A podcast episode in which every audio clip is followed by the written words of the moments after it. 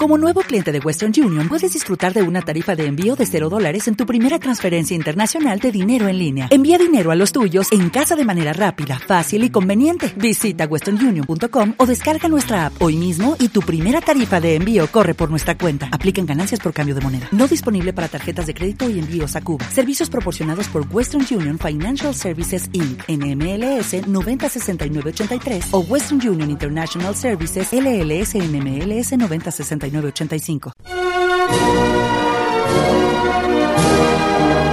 Voz Educadora, la voz de la comunidad, la voz de todos los educadores de Bogotá y sus alrededores, la voz de los sin voz.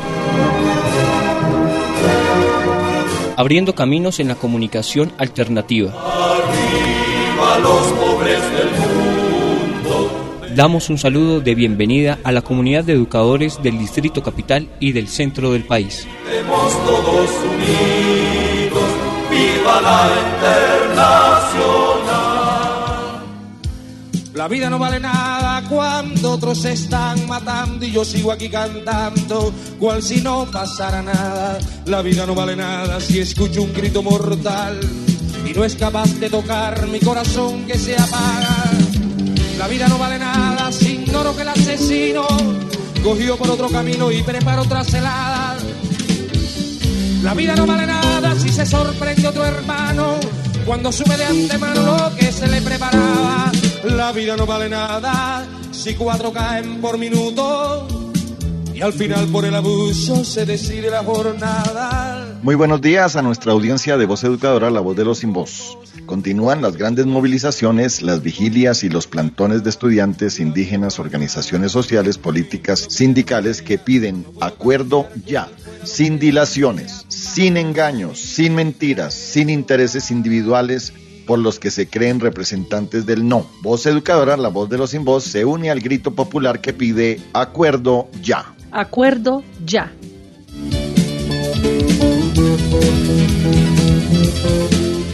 Bueno, y hoy en Voz Educadora hacemos referencia a una cita que el polémico escritor Fernando Vallejo realizó a propósito del rabo de paja de Don Uribe y su tal indignación sobre impunidad que no fue más que una cortina de humo para engañar a la gente y manipular el plebiscito por el no.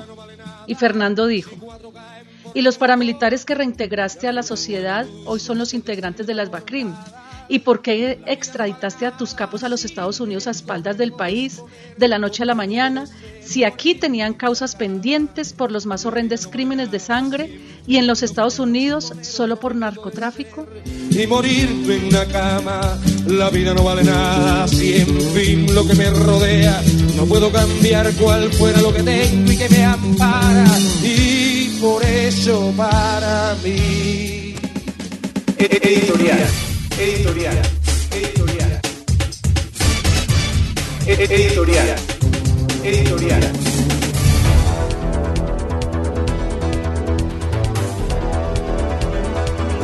Voz educadora, la voz de los sin voz, abriendo caminos en la comunicación alternativa. El paro del 27 se justifica y la paz es urgente en Colombia. El gobierno nacional bajo el argumento de la baja del precio internacional del petróleo, presenta una iniciativa de reforma tributaria que golpea fuertemente a los colombianos en general. Este es el riesgo que corre un país al depender de la explotación de recursos naturales como el petróleo, carbón y otros minerales. Pero también es el resultado del desbalance en las finanzas al acumular una deuda externa que se lleva del presupuesto un alto porcentaje, una cuarta parte, que sumado al escalofriante gasto militar de 30 billones de pesos, deja muy poco para la inversión social. En Colombia, el gasto militar y el gasto en educación son casi iguales. Tanto depender de un recurso natural no renovable como el petróleo, como también acumular una deuda gigantesca pagada por todos los colombianos, pero mucho más cuando se gastan tantos billones de pesos en el gasto militar en estado de guerra, son totalmente injustos y absurdos y son la demostración de una sociedad gobernada por la ineptitud de gobiernos históricos en el país y son también la expresión de un Estado plagado de una clase gobernante corrupta y mafiosa que se apodera de los recursos de todos los colombianos. En esta nación, un congresista se gana 28 millones de pesos mensuales sin contar algunos auxilios adicionales, mientras el salario mínimo solo alcanza a los 689 mil pesos. De esta manera, la paz es urgente, la reforma tributaria no es justa y el paro del 27, por lo tanto, es absolutamente necesario para elevar la voz y exigir respeto y justicia con los sectores populares al elevar el impuesto al consumo y otras medidas, pero también porque el magisterio debe salir a exigir una contratación del servicio de salud que corrija errores y responda a las reales necesidades de la familia magisterial. Pero eso no es todo. En política educativa la ADE y el magisterio en general exigen que se derogue la resolución 1293 del 2016 que acaba con los tres grados del preescolar en el sistema público educativo y deja a docentes sin trabajo y precariza las condiciones de los niños. El 27 de octubre el magisterio sale a las calles a exigir el respeto a la profesión docente golpeada por los paquetazos de normas y reformas que precarizan más las condiciones del magisterio y del sistema educativo público en el país. Por lo tanto, la paz es urgente, pero también es urgente asumir simultáneamente la lucha por las reivindicaciones por los derechos de los docentes, a mejores condiciones prestacionales y salariales, a un servicio oportuno, humano y de calidad en salud, por el derecho a vivir con dignidad y en paz. Voz Educadora, la voz de los sin voz.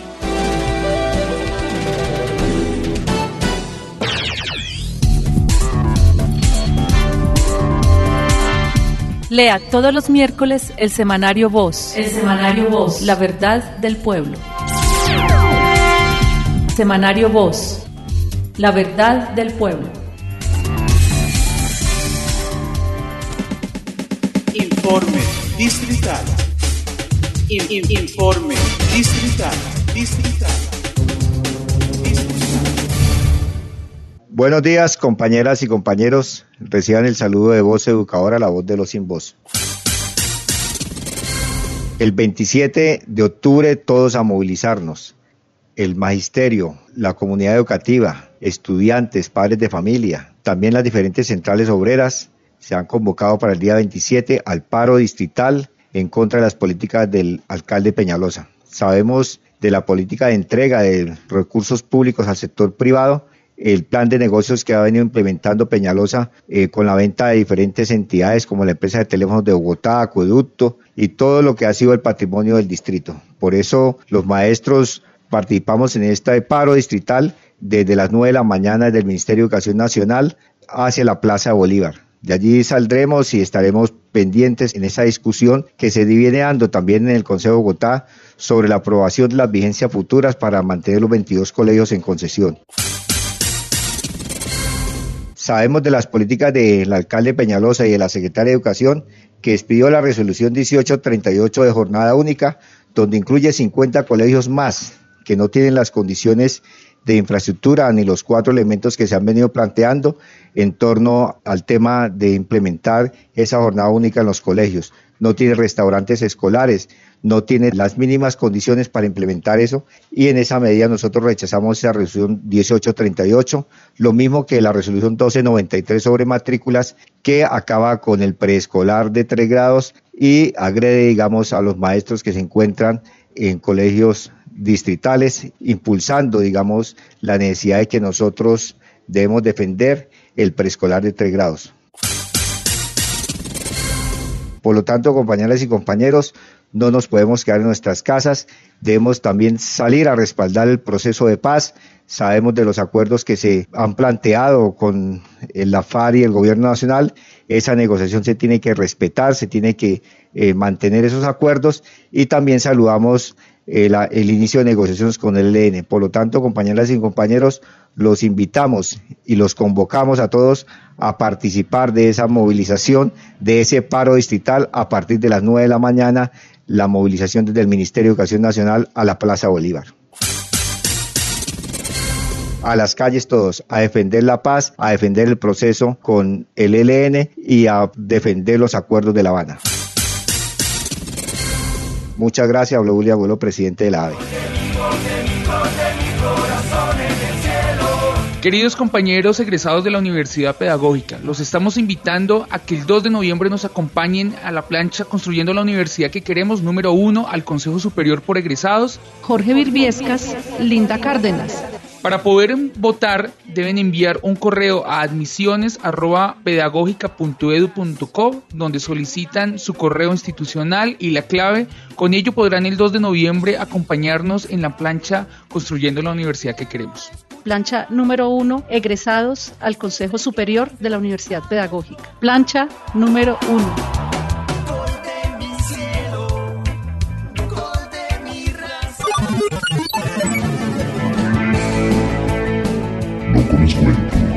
Eres diferente. Eres. Voz educadora, la voz de los y Voz.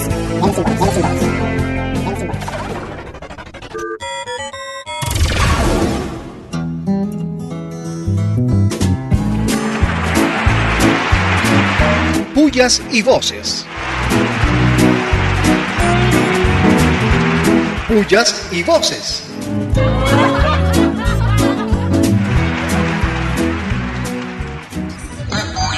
Pullas, pullas, pullas. muchas pullas a algunos rectores que están imponiendo el cambio de jornada a docentes y estudiantes, metiendo el colegio en cuanto proyecto monta la Secretaría de Educación, sin consultar los órganos del gobierno escolar. Se creen los dueños de las instituciones y las manejan como si fuera su finca. ¿Qué tal? Pullas, pullas, pullas. Pullas, pullas a la aprobación del presupuesto nacional, donde la reforma tributaria fue el abrebocas y el tema polémico, ya que se graba a la mayoría de la población vulnerable con impuestos hasta para respirar. Pullas, pullas, pullas. Pullas, muchas pullas al atentado en Corinto Cauca contra otro líder social campesino. Es el segundo líder baleado en menos de una semana. Los están castigando por haber aceptado en sus territorios la acogida a un grupo de las FARC. Pullas, pullas. Y recontrapullas, pullas al doctor Peñalosa que retrasó la apertura del Hospital San Juan de Dios para ganar indulgencias con Ave Marías ajenas. ¿Qué tal? Pullas, pullas. Pullas, muchas pullas a aquellos sectores que atacan la historia simbólica de la resistencia estudiantil al borrar, camuflados por la noche y la complicidad de la seguridad de la Universidad Nacional, la imagen del Che Guevara. ¡Qué descaro! Pullas, pullas, pullas. ¡Vivas! Viva, viva, viva, viva. Vivas y muchas vivas a la cancelación de la reunión de la tal mesa técnica entre los uribistas y las FARC, pues estos consideran dilatoria la iniciativa uribista. Ojalá se mantengan en esta posición, pues los uribistas no quisieron asistir durante el proceso y ahora sí quieren imponer las condiciones. ¿Qué tal? Viva, viva, viva. Y vivas, muchas vivas, a las voces contradictorias que como Francisco Santos, alias el indeciso o el variable, quien dijo que en el tema del proceso de paz algunos de sus copartidarios quieren arrancar de cero, otros dicen firmemos ya. Por supuesto, cuando estos personajes salen a los medios a decir la verdad, don Uribe se sale de los chiros. ¡Qué vergüenza! Viva, viva, viva, Y más vivas a la enorme movilización por la paz, no solo del miércoles, sino de todos los días. La constancia, la perseverancia de los jóvenes, el campamento en la Plaza de Bolívar. Todo es válido por la construcción de la paz. Acuerdos ya acuerdos ya. Viva, viva, viva. Y vivas, recontra vivas, a la manifestación realizada el jueves pasado a raíz del Día Nacional de la Dignidad de las Víctimas de la Unión Patriótica. Los sobrevivientes de la UP marcharon en Bogotá para respaldar los acuerdos de paz en La Habana. Viva, viva, viva. Viva, viva, viva. viva. Y más vivas al inicio de las negociaciones entre el Gobierno Nacional y el Ejército de Liberación Nacional, LN para la construcción de una paz con justicia social. Y muchas vivas al paro nacional de 24 horas del magisterio colombiano contra las políticas neoliberales de privatización de la educación y las empresas públicas, contra la reforma tributaria santista y por la implementación de los acuerdos ya. Viva, viva, viva. Y más vivas a la Corte Constitucional, quien admitió demanda contra el Código de Policía por su lesividad a las libertades de los ciudadanos.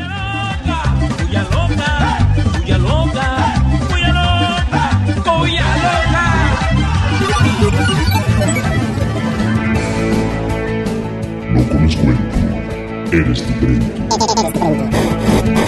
Eres. Voz educadora, la voz de los y los. Voz, de los y voz.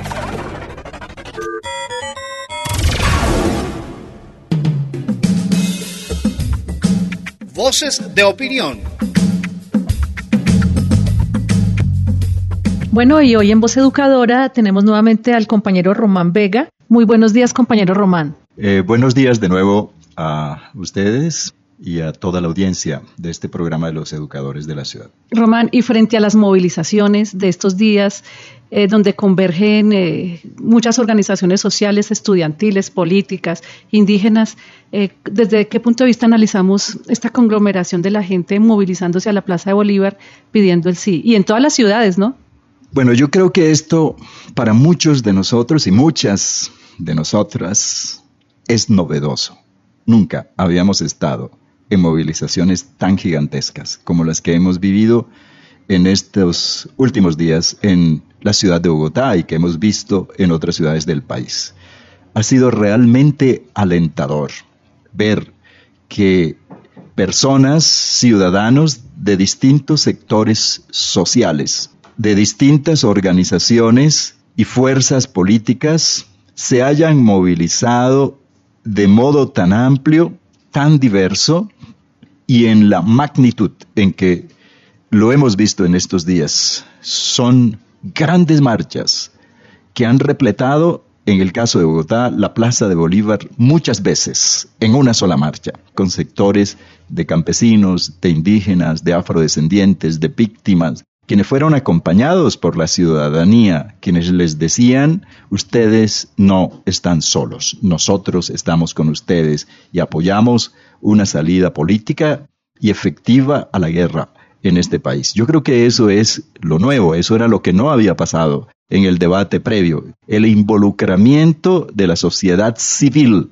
en la disputa por la salida de la guerra en el país. Eso no es negativo, eso es profundamente positivo, eso va a dar soporte no solo a que se defina el camino para la refrendación de los acuerdos de modo ágil, de modo rápido, y que la implementación que resulte como consecuencia de la aprobación de los acuerdos por los ciudadanos se materialice con un apoyo popular y con un apoyo ciudadano mucho más amplio. Yo creo que ese es un escenario absolutamente positivo. Ahora yo convocaría a los maestros, a las maestras, a los padres de familias y a los estudiantes a que sigamos nutriendo estas movilizaciones cívicas que se van a seguir produciendo en el país. Yo creo que tendremos que rodear a los estudiantes de modo amplio. Me parece que ese es el escenario frente al cual estamos. Que el 27 de octubre, el día en que se inician la fase pública de los diálogos entre el ELN y el gobierno nacional, habrá una jornada nacional de protesta muy amplia y profunda que va a coincidir con la lucha de los maestros en la ciudad de Bogotá. Son escenarios bellísimos que se están abriendo de que amplían la cultura política de los ciudadanos y de las fuerzas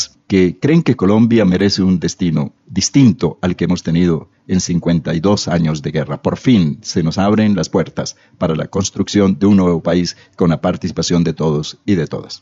Ahí estaremos en pie de lucha los maestros y la comunidad educativa en general.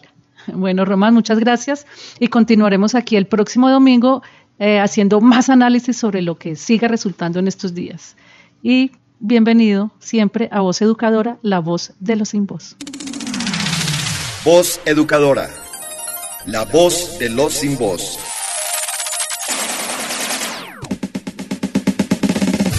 Cultura. Cul, cul, cultura. Cultura.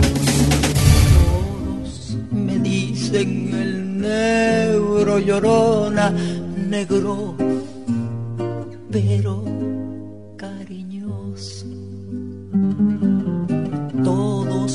me dicen el negro llorona, negro, pero cariñoso. Yo soy como el chile verde llorona picante. Diego Rivera en busca de la moral humana o el muralismo de compromiso. Cuando hablamos de Diego Rivera como aparece en la nota del semanario Voz, estamos hablando de una corriente política y cultural llamada el muralismo, que se extendió por México en la década de los años 20 hasta el 40, en las cuales Diego Rivera fue uno de sus grandes exponentes. Hablar de Diego Rivera también es en parte mirar la influencia que tuvo personajes históricos tan importantes para la izquierda a nivel artístico como Frida Kahlo, inclusive su encuentro con León Trotsky, que marcó una época en la historia del socialismo muy importante en las luchas de América y a nivel mundial. Son famosos los murales de Rivera 1927, El Agitador, el mercado de Tlatelolco, después una plaza legendaria en Ciudad de México lleva este nombre, Tlatelolco, tristemente célebre por la masacre estudiantil en octubre de 1968, la masacre de Tlatelolco, que enluta al pueblo mexicano por esta lucha estudiantil contra los Juegos Olímpicos y por la corrupción que existía en este país. Pero no solamente tenemos que hablar de Diego Rivera a nivel del muralismo. Colombia es un caso muy importante de influencia de los murales. Eh, caso emblemático es el de la Universidad Nacional, con murales como el del Che, Camilo, otros. También tenemos en Bogotá algunas zonas a nivel campesino, donde se levantaron murales inclusive contra el Plan Colombia. Creemos que el muralismo está vivo, a pesar de las ofensivas de la derecha, y como organizaciones de izquierda tenemos que seguir impulsando el muralismo como forma de expresión de lucha alternativa contra los medios de comunicación hegemónicos. Les habló Orlando Solórzano Roldán, docente de Ciencias Sociales. De mi llorona, llorona, llorona, llévame al río.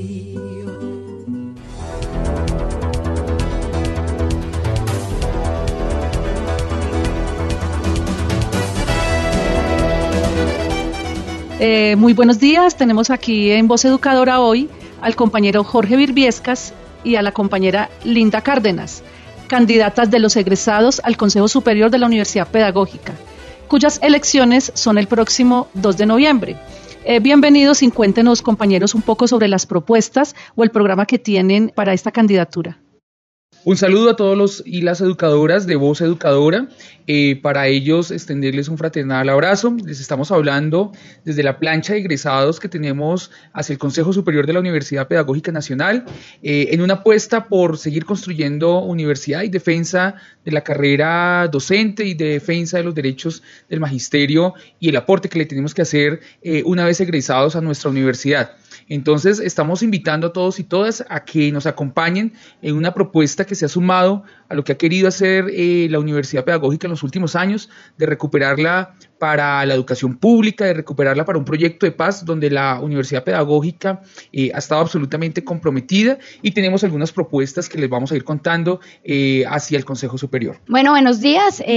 primero agradecerles por invitarnos al programa. Bueno, nosotros vemos en este escenario un espacio muy importante para que estemos potenciando desde el escenario de los egresados eh, eso de construir comunidad universitaria. ¿sí? Entendemos que cuando uno sale de estudiante de la universidad no puede desprenderse de las dinámicas que se mueven al interior de ella, ¿sí? y además de potenciar eso que nosotros tanto hablábamos cuando estamos estudiando adentro y es eh, eso de dignificar la profesión docente, ¿sí? que es algo que no tiene que estar aislado de eh, lo que ahora se define dentro de la universidad.